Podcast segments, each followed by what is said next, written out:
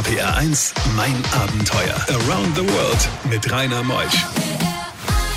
Einen schönen guten Morgen heute am 12. Juli. Sommer ist es, der Ferienbeginn ist da, also alles, alles gut. Und ich habe mir eine tolle Kandidatin heute Morgen ins Studio geladen, Samira Musa. Allein dieser Name birgt für Qualität und so ist sie auch. Sie ist mal gerade knapp 30 Jahre alt, hatte mit Anfang 20 die Diagnose Multiple Sklerose erhalten und hat sich dann wirklich es nicht nehmen lassen, die Welt zu entdecken. Und sie nimmt uns heute mit bis 12. RPR 1 Mein Abenteuer wird präsentiert von der Welthungerhilfe, die deutsche Hilfsorganisation für eine Welt ohne Hunger. Mehr unter welthungerhilfe.de. RPR 1, das Original.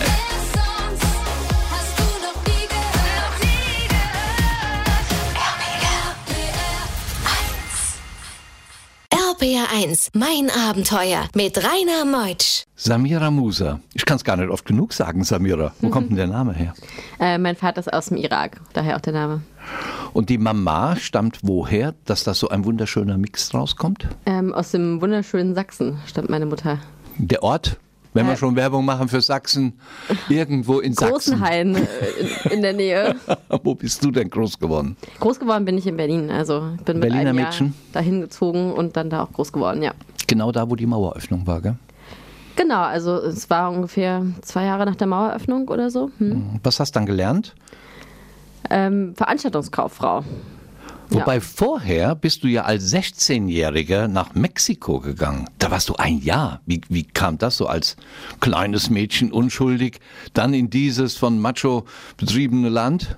Ja, also erstmal mit 16 in Berlin ist man dann auch irgendwie ein bisschen durchtrieben, ja. Also ich, ich war jetzt, glaube ich, auch nicht nur, ähm, nicht nur ein Engelchen mit 16, aber Ach nein?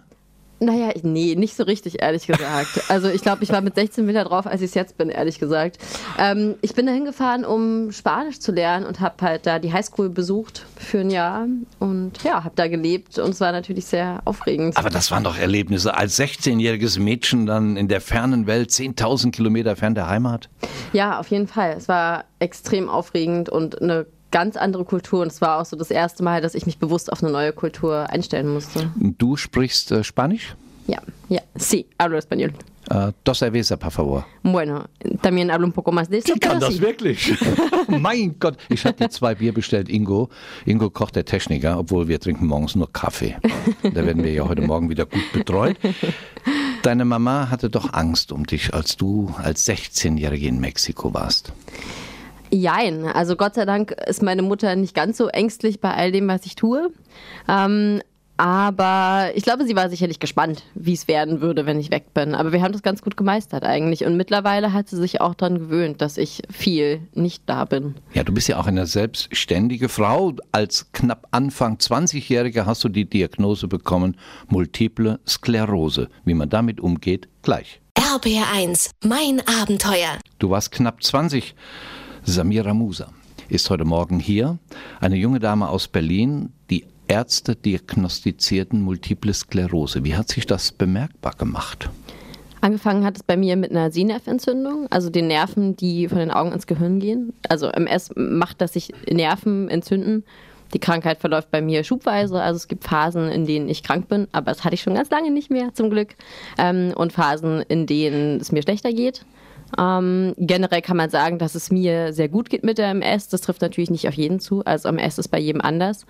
Und ja, es ist eine Krankheit, die das Nervensystem angreift und damit eigentlich auch jede Körperfunktion befallen kann. Und es gibt wirklich alles von Leuten, die Marathon laufen mit MS, zu Menschen, die, ähm, ja, die im Rollstuhl sitzen, was dann so der Fall ist, den die meisten bei MS im, im Kopf haben. Ne? Nun warst du knapp Anfang 20, als der Arzt sagte, na Samira, es ist MS. Wie war da deine Reaktion? Ich wusste tatsächlich nicht, was MS ist und hatte auch noch keinen Kontakt gehabt zu der Krankheit. Also es ist auch keine Erbkrankheit oder so. Und ich dachte erstmal, es liegt ein großer Irrtum vor, denn generell fühlte ich mich nicht so krank. Ja. Und dann ist der Gedanke gereift, ich reise jetzt? Äh, War das so ein Gedanke, ich habe nicht mehr womöglich lange zu leben, jetzt reise ich? Oder was war der Gedanke, dein Antrieb? Also MS ist keine Krankheit, die zum Tode führt. Ähm, oder ich meine, man kann auch mit MS und an MS sterben, aber ähm, es ist generell jetzt keine tödliche Krankheit.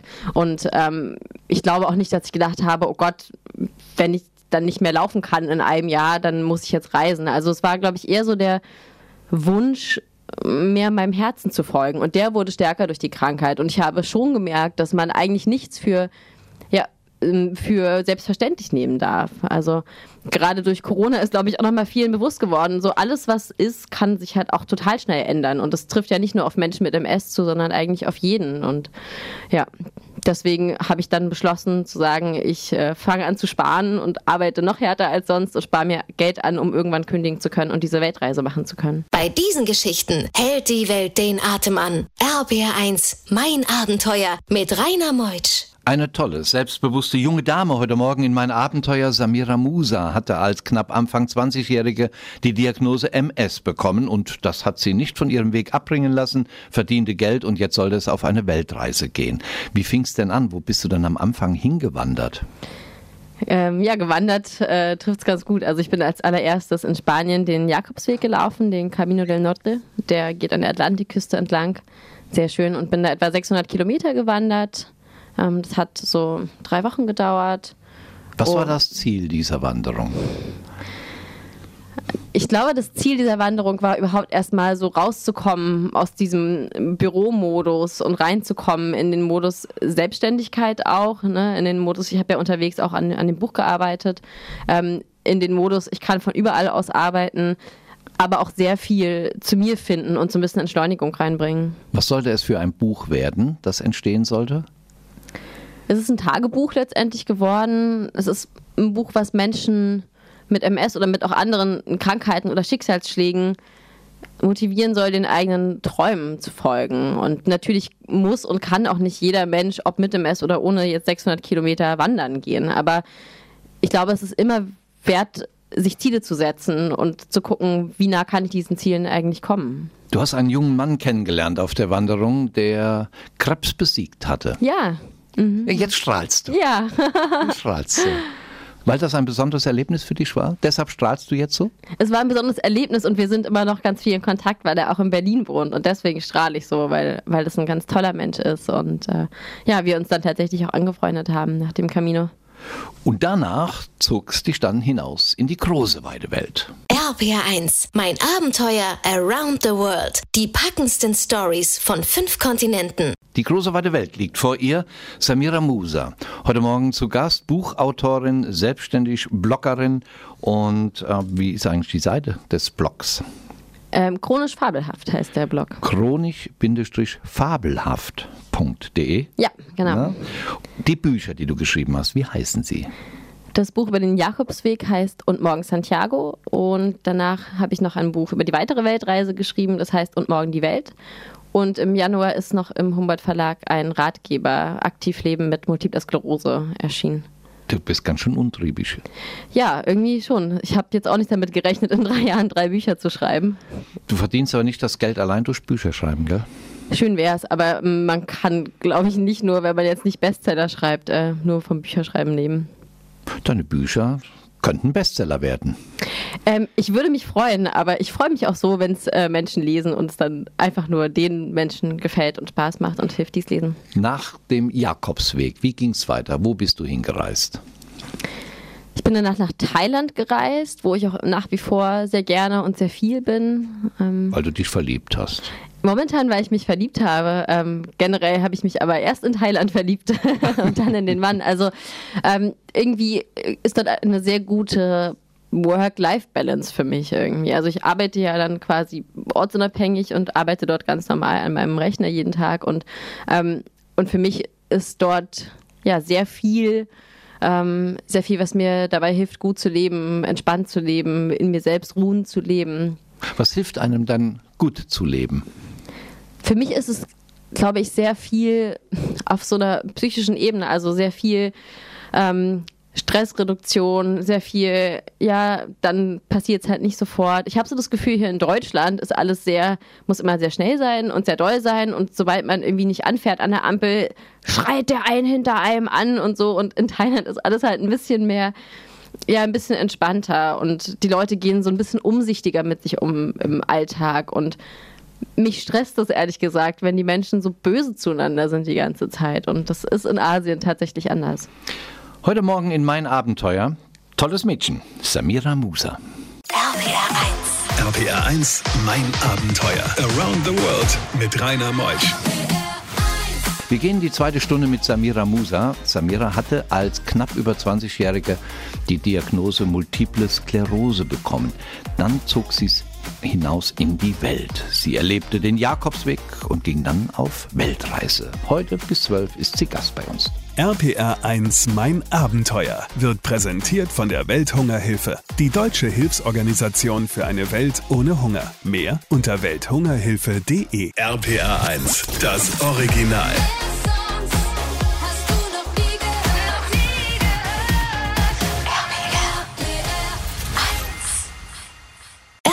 1, mein Abenteuer mit Rainer Meutsch. Samira. Weißt du eigentlich, was Samira heißt? Ich glaube, es heißt die Unterhaltende. Die Unterhaltende ist heute bis 12 Uhr in mein Abenteuer. Wir sind in Thailand. Du hast dann auch irgendwann das Tauchen gelernt. Eine Frage vorweg. Multiple Sklerose verschlimmert sich ja durch Stresssituationen. Kann. Kann, Ja, mhm. kann. Nun bist du in Thailand und musst sehen, dass du irgendwie Geld verdienst. Stresst dich das nicht? Also zu sagen, es wäre kein Stress, wäre gelogen. Es ist natürlich stressig. Eine Selbstständigkeit ist immer stressig. Ja? Ähm, man muss immer irgendwie gucken, wie geht's weiter, ähm, wie kann ich mich absichern als chronisch Kranke sind eigentlich diese ganzen Versicherungsmöglichkeiten, Krankentagegeld und so weiter kommen für mich gar nicht mehr in Frage. Also ich kann mich eigentlich nur über Sparen absichern. Ich komme nirgendwo mehr rein und ähm, das trifft für alle Menschen mit MS zu. Also es ist wirklich, ähm, ja, wirklich schlecht eingerichtet, um es mal nett auszudrücken. Es ist viel Stress, aber gleichzeitig kann ich immerhin selber entscheiden, wann ich was tue. Also ich muss natürlich gucken, dass ich es tue, ne, dass ich meine Arbeit erledige. Aber ich muss nicht irgendwo zu einer bestimmten Zeit sein, wenn ich gerade dazu nicht in der Lage bin. Und das ist eine große Freiheit auch. Du bist ja 30 Jahre jung. Wer hält dir dann in Deutschland den Rücken frei? Postkasten oder äh, Heizung zurückdrehen oder aufdrehen? Wer macht das denn, wenn man so lange weg ist? Hm, Also ich vermiete meine Wohnung unter, wenn ich weg bin. Und habe da dann jemanden drin, der dort ein halbes Jahr wohnt, immer wenn ich im Winter weg bin. Und das hat sehr gut funktioniert bisher. Ähm, Post wird an Mama weitergeleitet. Also Shoutout to Mama. Die hält mir da auf jeden Fall schon den Rücken frei, ja. Nun bist du ja gewandert auf dem Jakobsweg und jetzt soll es unter Wasser gehen. Was war da die Motivation? Ich habe tatsächlich schon vor meiner Weltreise tauchen gelernt, aber konnte das immer nur ganz selten machen, weil ich so selten im Urlaub war. Und liebe es einfach unter Wasser. Es ist für mich so ein bisschen wie eine Meditation, weil man eine Stunde so ganz ungestört mit seinen Gedanken ist ähm, und auch sein muss. Also man kann sich halt auch nicht ablenken. Und das im im Alltag können wir uns immer so herrlich von uns selber ablenken mit Handy und Co. Und das geht unter Wasser nicht. Da ist man sich selber auch ein bisschen ausgesetzt. RPR 1, mein Abenteuer. Sie hat ein Buch geschrieben und morgen Santiago und hat einen Blog chronisch fabelhaft. Samira Musa ist heute Morgen Gast in mein Abenteuer. Weltreise gemacht trotz MS, multiple Sklerose. Gehen wir mal nach Kolumbien. Die Sprache hattest du ja gelernt in Mexiko, gell, als 16-Jährige, wo du ein Jahr warst. Und da konntest du dich natürlich sehr gut dann mit unterhalten und kommunizieren. Keine Angst vor Überfällen? Nicht wirklich. Also natürlich lebt sich in Kolumbien mit ähm, etwas mehr Vorsicht als in Thailand. Das schon, muss ich sagen. Also man muss einfach ein bisschen mehr aufpassen, ähm, nicht alleine irgendwelche dunklen Straßen lang gehen und so. Aber generell reise ich nicht mit der Angst ständig im Gepäck. Dann, dann würde ich wahrscheinlich gar nicht reisen. Korruption ist oft angesagt in Kolumbien. Du hast es gemerkt, gespürt? Tatsächlich hatte ich in Kolumbien keinen Kontakt direkt mit Korruption. Freunde, die dort ein Hostel betreiben, die haben dann vielleicht eher damit mal Kontakt gehabt. Aber als Touristin, die ich ja da war, nicht. Du bist ja als Frau allein da gereist und ähm, man schnallt sich den Rucksack an und geht oder setzt sich einfach in den Bus und weiß nicht, wo der landet? Nicht ganz so. Also ich war eine Weile allein und irgendwann kam ja dann auch mein Ex-Freund zu mir und ähm, Das ging noch. ja, ja, das Ach, ging. da war dir noch Freund. Da Oder waren wir noch zusammen. Ah, ja, ja. Ja, ja, genau. Und irgendwann kam er dann zu mir und wir sind dann auch zusammengereist. Aber ich, ich füge mich, glaube ich, schon ganz gut ein. Dadurch, dass ich Spanisch kann, kann ich den Leuten halt auch sagen, wenn mir da jemand zu nahe kommt, dass ich das nicht möchte. wie sucht man sich denn Länder aus während einer Weltreise, wo man gerne hin möchte, wo man gerne isst? Generell ist es bei mir nicht so, dass ich jetzt sage, ich möchte möglichst viele Länder sehen. Ähm, ich fahre in die Länder, wo es gutes Internet gibt, damit ich arbeiten kann. Ähm, mir ist es extrem wichtig, dass ich mich dort gut ernähren kann und dort gesunde Küche kriege, was auch in Kolumbien mich absolut, absolut verwirrt hat, weil dort gab es kein so gutes Essen und danach wähle ich es eigentlich aus. Wo geht es mir am besten? Also gutes Internet, gutes Essen. Kennst du den Westerwald? Oh, ich erzähl's dir jetzt mal. Wir spielen ein paar Takte Musik. Da kannst du hinreisen. Ach toll. Aber auch in den Hunsrück-Eifel auch.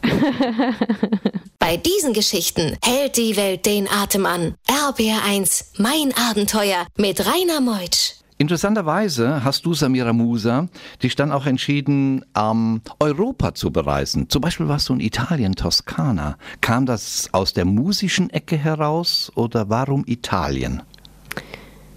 Ich bin, würde ich sagen, sehr italophil. Also ich mag Italien. Ich habe angefangen, Italienisch zu lernen. Ähm, ich liebe die Küche dort. Ich liebe guten Rotwein. Und irgendwie hatte ich gerade nach so einem halben Jahr in Kolumbien und Asien einfach so einen Entzug nach europäischer Lebenskultur, dass es dann die Toskana geworden ist. Bist einfach losgezogen, mit dem Zug hingefahren, mit dem Auto hingefahren, getrennt? Also ich bin ja aus Kolumbien dorthin, deswegen bin ich geflogen, so ganz, ganz langweilig. Nach Rom? Ähm, geflogen nach Pisa und dann, ähm, und dann mit dem Auto in die Toskana gefahren und hatte dort ein Häuschen gemietet auf dem Weinberg, wirklich sehr malerisch. Und dort ist auch das Buch Und Morgen die Welt entstanden. Also dort habe ich es angefangen.